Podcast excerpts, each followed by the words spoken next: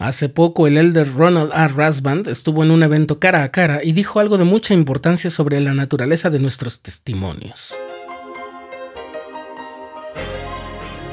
Estás escuchando el programa diario, presentado por el canal de los santos de la Iglesia de Jesucristo de los Santos de los Últimos Días.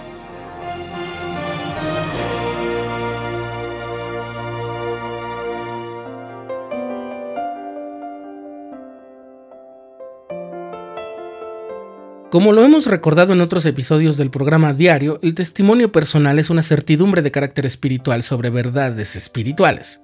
Sabemos que esa certeza puede ser más o menos intensa y que a medida que vivimos los principios del Evangelio y guardamos los mandamientos, se va anclando con más firmeza en nuestras almas, de modo que nuestra fe se convierte en una fuente de fortaleza que nos protege de la tentación y nos sostiene en las pruebas.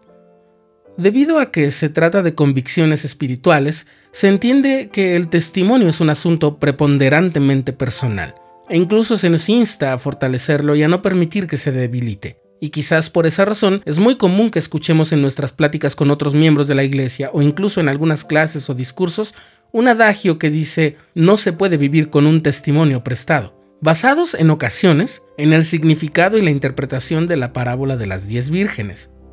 Sin embargo, en el evento cara a cara que el elder Ronald A. Rasband y su esposa tuvieron el mes de septiembre, y entre muchas otras enseñanzas de inmenso valor que se compartieron ahí, el elder Rasband dijo algo que considero de un valor tremendo para todos en cuanto a la naturaleza de nuestros testimonios.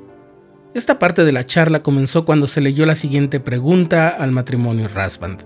¿Cómo fue que recibieron su testimonio sobre el libro de Mormón? La hermana Rasband contestó primero, ejemplificando con su propia experiencia lo que muchos miembros de la iglesia desde su niñez o nacimiento pueden comprender o compartir. Ella dijo esto. Yo nací en una devota familia santo de los últimos días.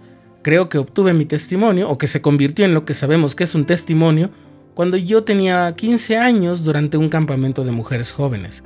Estábamos en una reunión de testimonios y el espíritu se sentía de un modo tan fuerte que simplemente sentí que ardía en mi corazón. Y supe en ese momento que realmente José Smith era el profeta de la restauración, y que la iglesia y el Evangelio eran verdaderos. Y también supe que nunca abandonaría el Evangelio, y desde entonces mi testimonio ha crecido. Resulta muy importante que la hermana Rasband haya contado su experiencia porque en ocasiones he escuchado a algunas personas decir que quienes nacieron y fueron criados en una familia que ya estaba dentro de la iglesia siempre habían tenido su testimonio, como si hubieran llegado al mundo con su testimonio pegado a ellos. Sabemos que no es así.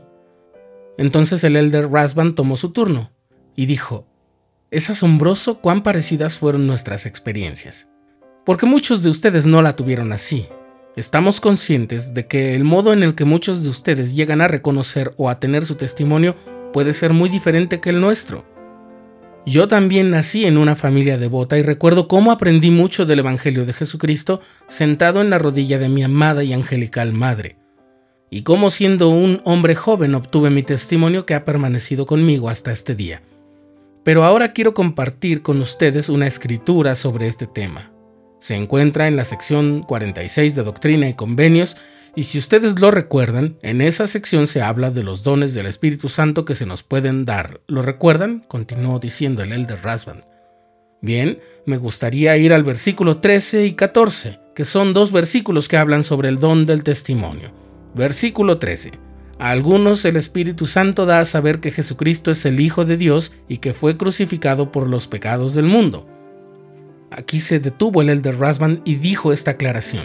Antes de que lea el versículo 14, quiero que sepan que ese es precisamente el caso de mi amada esposa y mío. Poseemos un testimonio del Señor Jesucristo que arde dentro de nuestro pecho, y nosotros sabemos que Él es nuestro Salvador.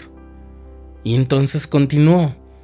El versículo 14 nos sugiere que existe otro don, y quiero enfatizar que también es un don y entonces se puso a leer el versículo.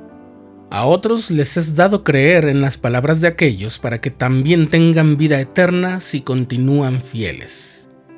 Así que jóvenes amigos, dijo el elder Rasband, todos estamos en un sendero diferente en cuanto a nuestros testimonios. Algunos tienen esos ardientes testimonios, Otros creemos en los testimonios de los primeros, y está bien que así sea.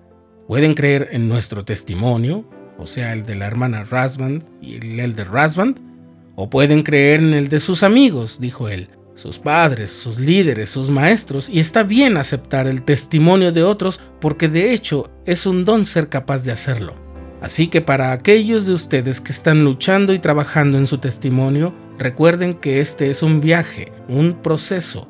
Y sí, vayan en pos de su propio testimonio, pero no se desanimen si descubren que tienen que creer en el testimonio de otras personas, porque eso es en sí mismo un don del Espíritu. Cuando el Elder Rasband dio esta explicación me hizo pensar en muchas personas que me han dicho que no sienten que tengan un testimonio, pero sí han hecho caso de lo que los misioneros, los líderes y sus padres les enseñan, e incluso agradecen toda esa guía, y expresan que saben que todo lo que enseña el Evangelio restaurado es bueno.